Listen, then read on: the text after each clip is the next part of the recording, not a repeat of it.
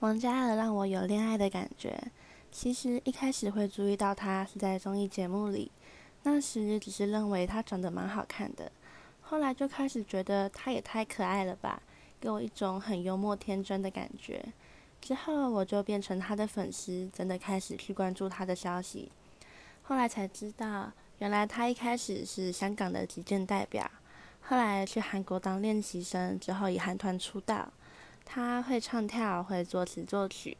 然后又会多国语言，嗯，真的是很有才华的一个人呢。但是他也不会因此自满，还是非常的谦虚。然后同时也是非常孝顺，他跟他家人的感情都很好啊。所以我真的觉得他是个很努力、很值得让人喜欢的人呢。